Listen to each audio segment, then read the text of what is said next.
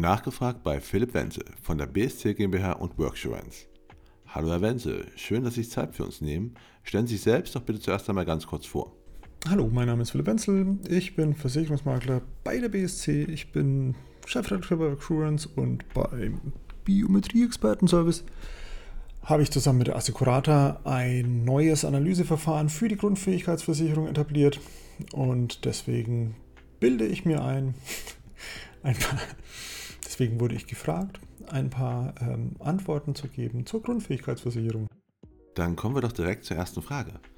Der Wettbewerb im Geschäftsfeld der Grundfähigkeitsversicherung nimmt zu. Welche Vor- und Nachteile ergeben sich daraus für Vermittler und deren Kunden? Wettbewerb belebt das Geschäft und äh, steigert auch die Qualität. Sollte man meinen. Ähm, ich kann nicht sagen, dass die Qualität durch den Wettbewerb zugenommen hat, aber ich merke schon jetzt durch das Analyseverfahren, das wir zusammen mit Assicurata machen, ähm, viele Versicherer schon gewillt sind, qualitativ besser zu formulieren. Also die meinen das gar nicht so böse und so intransparent, wie es dann immer in den Bedingungen steht. Ähm, deswegen, also eigentlich ne, der Vorteil, dass es irgendwie qualitativ äh, das steigern würde, den beobachte ich jetzt nicht so wirklich dadurch. Das hat weniger damit zu tun, dass immer mehr auf den Markt kommen.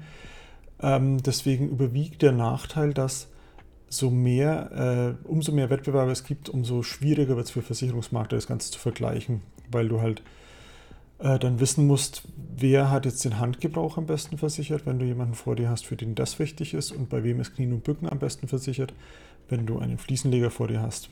Deswegen eher nachteilig momentan. Wäre geil, wenn die Qualität sich dann irgendwann überall durchsetzen würde. Klassischen Grundfähigkeiten werden immer häufiger berufsbezogene Fähigkeiten zur Seite gestellt. Ist das aus Ihrer Sicht eine sinnvolle Entwicklung? Berufsbezogene Grundfähigkeiten, beziehungsweise sind ja dann eher Fertigkeiten, die ich erlernt habe, ähm, halte ich insoweit für sinnvoll, weil wir halt irgendeine Lösung für Handwerker brauchen. Nicht, weil jetzt irgendwie die Grundfähigkeitsversicherung so cool wäre für Handwerker oder weil Handwerker die Lieblingszielgruppe der Grundfähigkeitsversicherung sind, sondern weil sie halt komplett verloren sind in der Berufsunfähigkeitsversicherung. Da kümmert sich ja keine Sau mehr um die Handwerker. Deswegen brauchen wir da irgendeine Lösung und da ist es dann schon schön, wenn wir einen Berufsbezug haben. Das Problem ist, dass damit dann der Eindruck entsteht, als hätte die Grundfähigkeitsversicherung grundsätzlich einen Bezug zum Beruf, hat sie aber nicht. Und da entstehen Missverständnisse, die dann zu Leistungsfallbeantragungen äh, führen, die einfach kein Leistungsfall sind, weil es eben keinen Bezug zum Beruf hat. Und das macht mich dann eher wieder traurig. Aber ähm, je mehr es von diesen äh, Dingen gibt und wenn es immer bausteinartig ist, dann ist ja cool, dann kann sich jeder dazu basteln, der es haben will und wer es nicht haben will, der lässt es einfach weg. Die Beschreibung von Leistungsauslösern wird immer detaillierter. Welche Auswirkungen hat das auf die Vergleichbarkeit von Grundfähigkeitsversicherungen? Naja, wenn ich die Grundfähigkeiten dem Wortlaut nach vergleiche, dann ist es schwierig, ähm, zum Beispiel das Einschrauben einer Glühbirne mit dem Öffnen einer Flasche zu vergleichen. Ähm, das sollte ich halt nicht machen.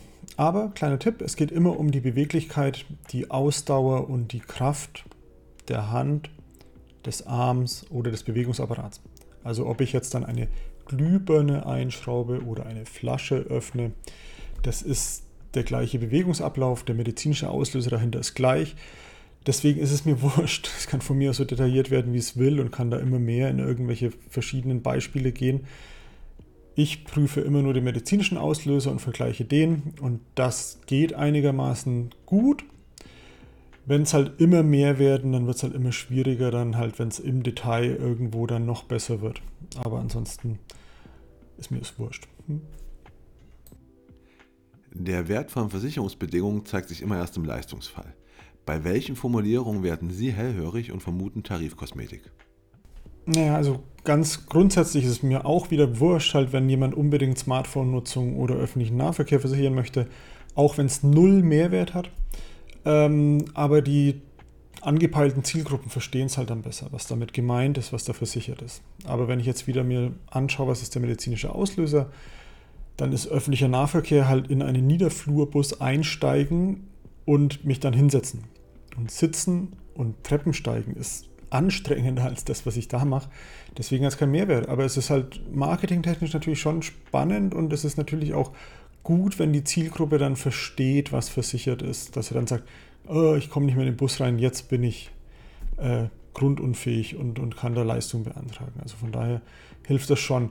Was mich wirklich stört oder was mir wünschen würde, wäre, dass mehr Zeitwerte eingebaut werden. Denn wenn zum Beispiel Tastatur benutzen ohne Zeitwert definiert ist, dann ja, weiß ich auch nicht, was ich machen soll.